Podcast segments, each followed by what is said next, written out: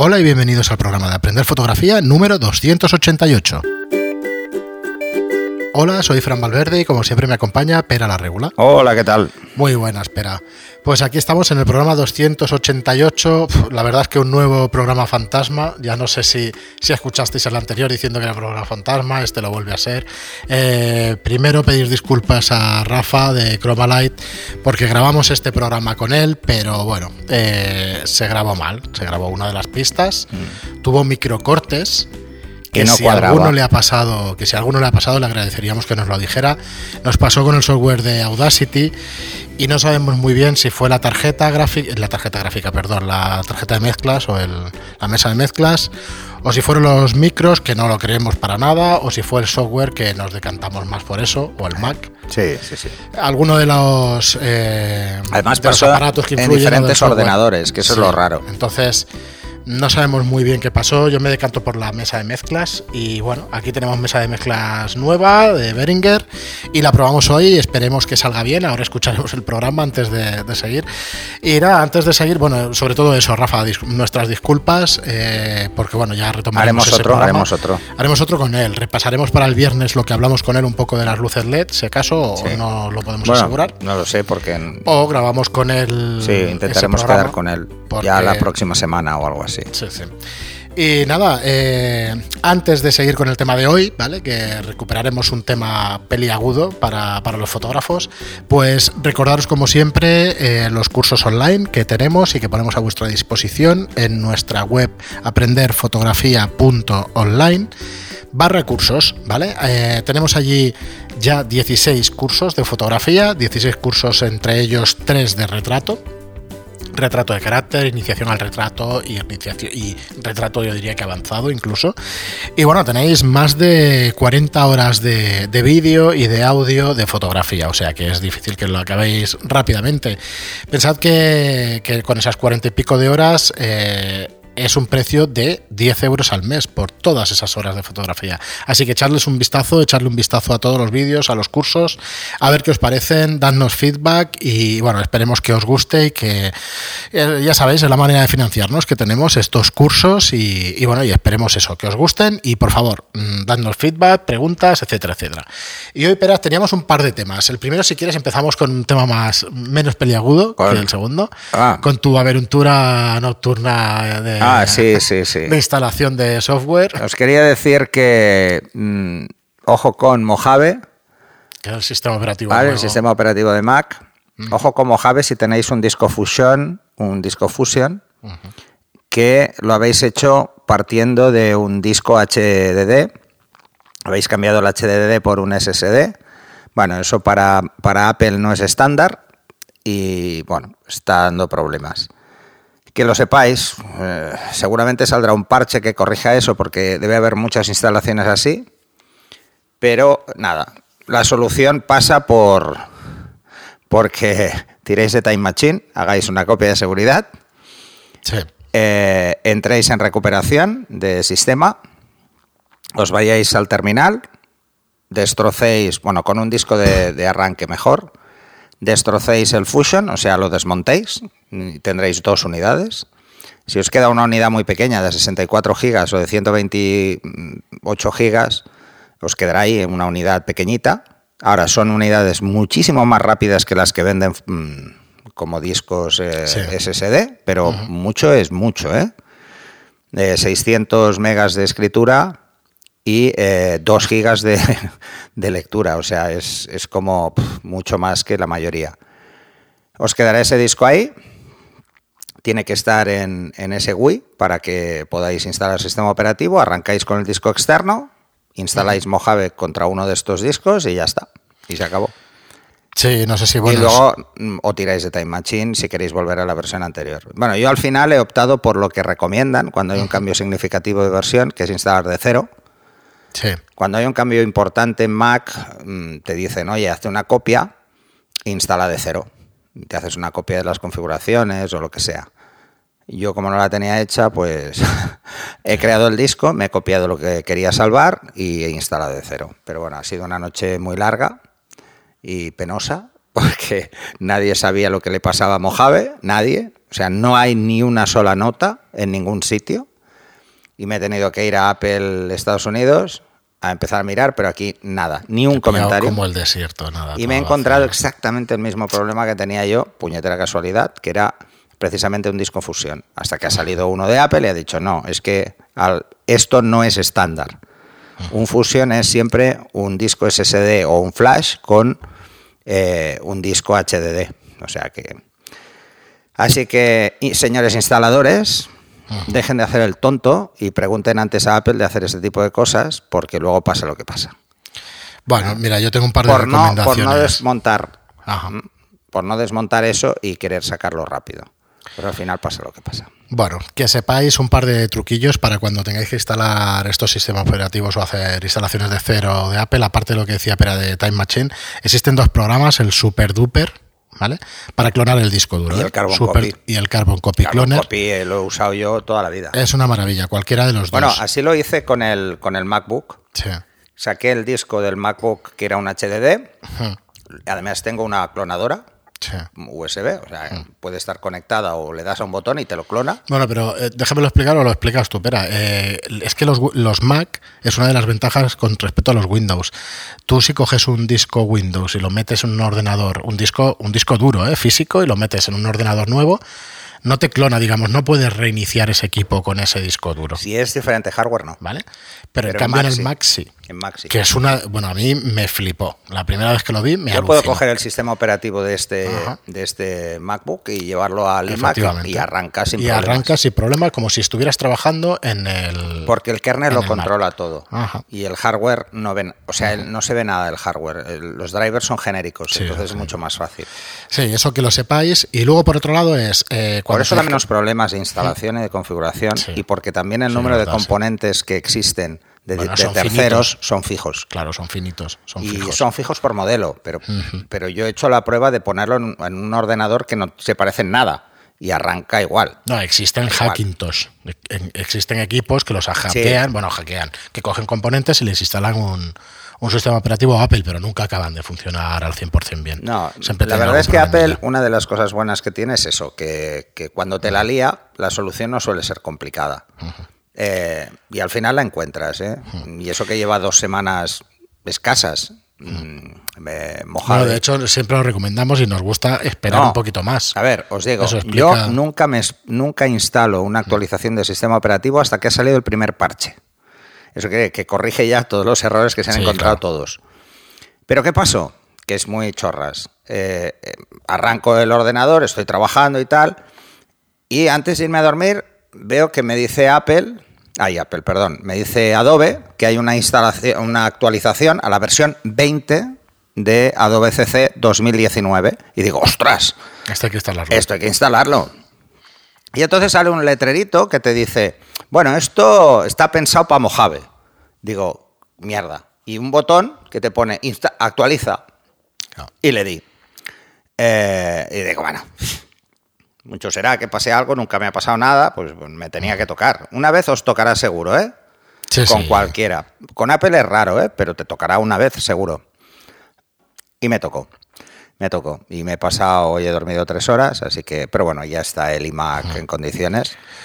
Pues eso, y luego quería también daros un... Además, perdonar, ¿eh? además está bien ¿eh? que me haya pasado ahora que lo pienso, porque digo, he quitado una cosa que no era muy estándar, la he desmontado, he desmontado el Fusion, que no tenía sentido en mi ordenador, y al mismo tiempo eh, he hecho una limpieza de dos años, bueno, no, año y medio, escandalosa, escandalosa, porque cuando te compras uno, cuando cambias de, Mac o siempre intentas a ver hasta dónde llega e instalas más cosas de lo que toca y tal.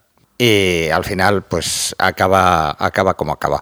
Así que lo recomendable es eso. Antes de instalar Mojave, si tenéis un, un Fusion. Desmontar el Fusion. Desmontar el Fusion, que es con un comando, un sudo, un comando de sistema, de terminal, desde una unidad de arranque externa eh, os lo cargáis, eh, serán dos unidades sueltas, instaláis, en las dos estarán, serán GUI, serán, las dos unidades estarán preparadas para formatear para sistema, formatearlas eh, y darles un nombre coherente. Y a partir de ahí luego cuando cojáis el disco externo y hagáis comando R para instalar, instalará en la unidad que queráis y ya está. Es más, tendréis dos unidades, incluso podríais tener las dos como arranque y tener una para pruebas y otra para, para trabajo. O una para los niños y otra para trabajo. Sí, son dos, dos, en vez de ser dos sesiones por usuario, son dos Macs limpios. Efectivamente. O para En uno. iniciar desde uno o desde otro, si tienes instalado dos sistemas operativos en cada También uno. podrías cada uno, instalarte Windows, Desde se la puede instalar Windows en el Mac y te lo puedes poner en la partición pequeña y ya está. Un par de cosillas. Cuando mantienes la tecla Alt pulsada y reinicias el Mac, te salen las unidades para elegir una o No, elegir la otra. Es, Sí, con, es con la tecla Alt. la tecla Alt. Ah, vale, es que te, he ent- te he entendido comando Bueno, R. igual me he equivocado. Bueno, sí. No, comando R es. Comando R es restauración. Restauración. Entonces, con el comando R, Bueno. cuando quieres instalar algo, te sale. Hay un montón, ¿eh? Sí, hay un montón Hay, de códigos, varias. ¿eh? Para hacer un reinicio de cero, digamos que te Y haga luego reset. tienes el reinicio seguro, Sí, el el no reinicio sé qué, seguro, bueno, el hay un montón de completo. cosas. Pero buscadlo antes de decir, hostia, ha muerto mi disco duro, ha muerto el Mac y tal, probar esas combinaciones de teclas, Bueno, lo no. buscáis y, me hostia, muchas una cosas vez que eso que dices, ¿eh? ostras, Hmm. Eh, se me habían cruzado permisos. Entras ahí, validas el disco, la integridad y arranca Sí, y ya sí. está. No, pero además, claro, en Mac, o sea, cuando estás en PC te has acostumbrado tanto a que de vez en cuando te toca los lo que no suena, que te vuelves como un poco chispas siempre, ¿no? Aunque seas Sí, es informático. ¿eh? Pero es verdad. Pero con Mac te vuelves como muy torpón.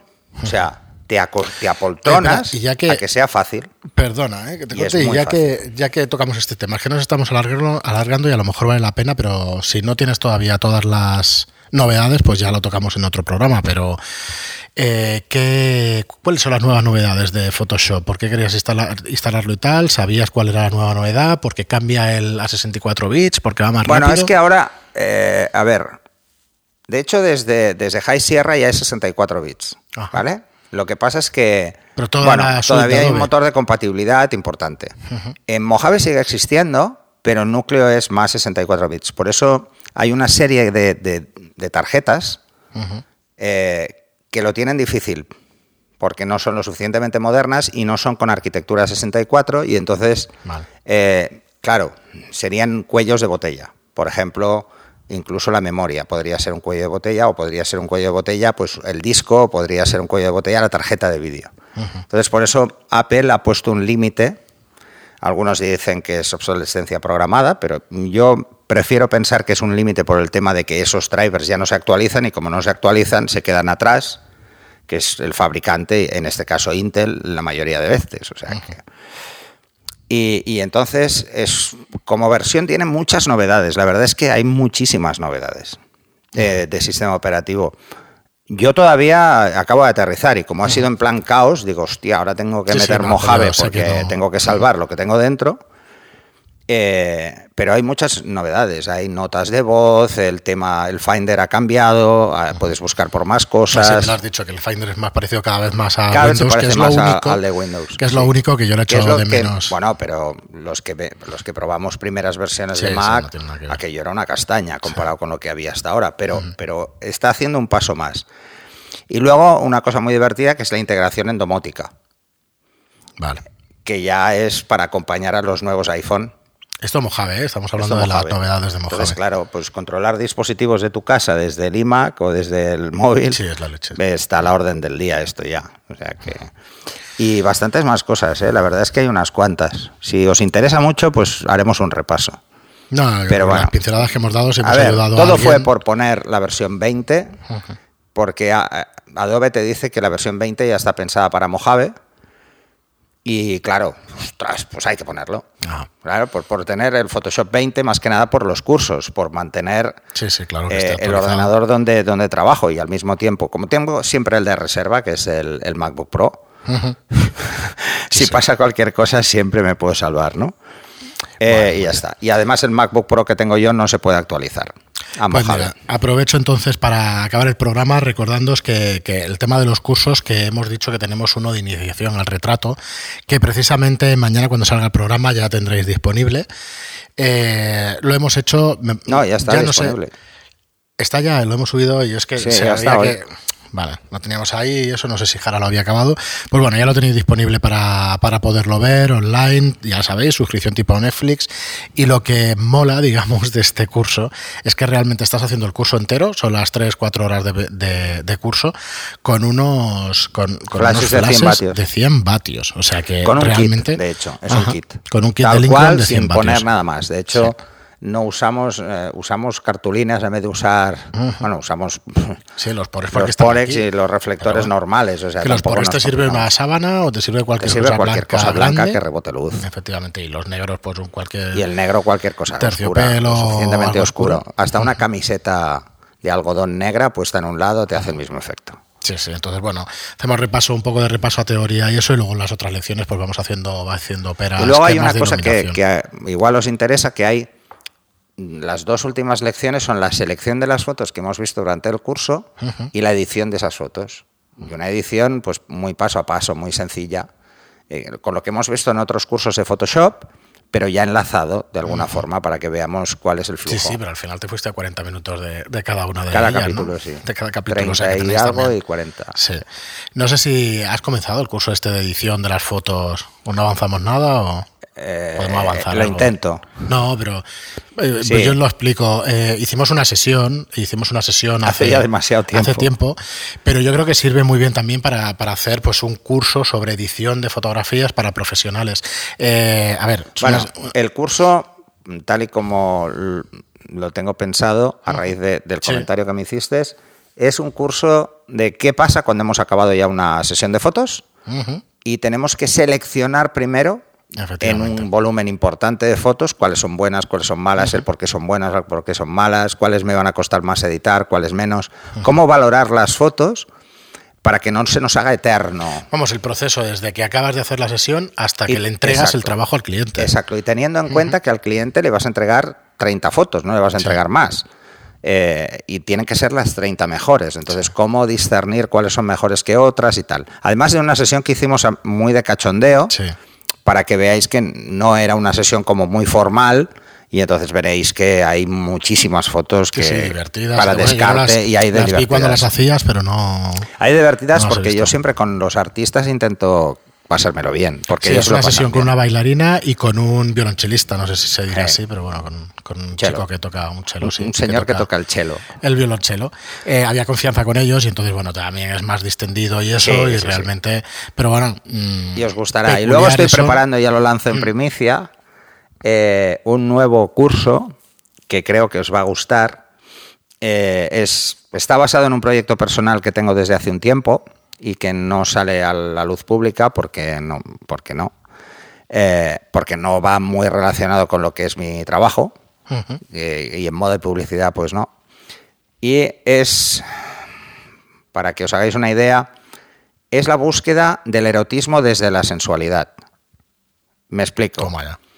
Es fotografía erótica, pero no la clásica fotografía erótica que veréis en, pues por ejemplo, en Playboy. No, ese tipo no. Es, un- es más sutil. Eh, no, no pretende mostrar, pero tampoco es boudoir. Sí que pretende provocar, pero no pretende mostrar. En boudoir puedes mostrar, pero si no mira a cámara la modelo no provoca. Sí. Entonces es ese juego, ¿no? Es como pasar del boudoir al erotismo, quedándote en medio, sin llegar a la fotografía erótica, pero un poco más lejos de lo que es el boudoir. Yo sé el estilo porque me lo has explicado alguna vez. Si quieres, Sí, puedes decirle al sí. artista o, o a alguien en el que te has basado, pero que no es Bueno, fotografía. pero no, bueno, no es sé si lo fotografía. Eh, este proyecto está basado en un dibujante de cómics que se llama Milo Manara y es una especie de homenaje que llevo haciendo desde hace un tiempo eh, y espero que os guste. Eh, el- el- y el curso, y, bueno, ya tenemos la modelo, ya Sí. estamos acabando de ultimar una serie de cosas y espero empezarlo cuanto antes. Luego también eh, tenemos pendiente, que seguramente empezaremos a grabar la semana que viene y si no la otra, exteriores. que es el, el curso de iluminación en Ajá. exteriores, Sí. eh, que habrá varias novedades que veréis y que también creo que os resultarán interesantes, porque hemos hecho, hemos bajado un punto el, el nivel de equipo para que sea más accesible Sí, sí. a todo el mundo. Así que este lo vamos a hacer también igual, igual que el de iniciación al retrato, pues este lo vamos a hacer con equipos del Chrome. Eh, unos equipos que comentamos el otro día, pero no sé en qué programa fantasma está el tema, así que volveremos a hablar de esos equipos. Sí. Y, y bueno, hay más cosas, o sea, hay, hay más proyectos. Muy bien, pero pues yo por no, por no abrir el melón del tema que decíamos al principio del programa, lo dejamos para el programa siguiente, ya veréis que os encantará. Es un tema peliagudo, pero que vale la pena tocar y vale la pena que, que hablemos un poquito de él. Así que Sí, nada así, más. así nos desfogamos también. ¿no? Pues nada más, hasta aquí el programa de hoy. Muchísimas gracias por estar ahí, muchísimas gracias por seguirnos, por, por todos vuestros comentarios en iBox, por los comentarios de 5 estrellas y por los eh, me gusta y comentarios también en iBox. Muchas gracias y hasta el próximo programa. Hasta el próximo.